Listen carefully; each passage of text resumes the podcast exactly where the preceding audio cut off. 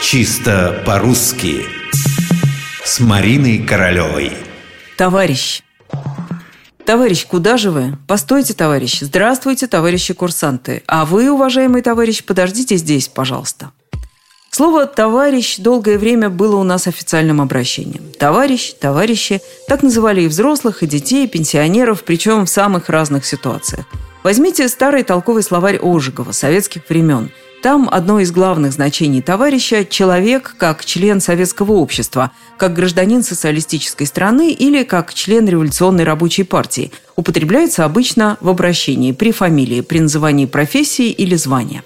Сейчас товарищ остается официальным обращением только в армии. С остальными областями нашей жизни такая неразбериха, что хоть к товарищу возвращайся, никакие другие обращения не приживаются, не становятся всеобщими, и все тут.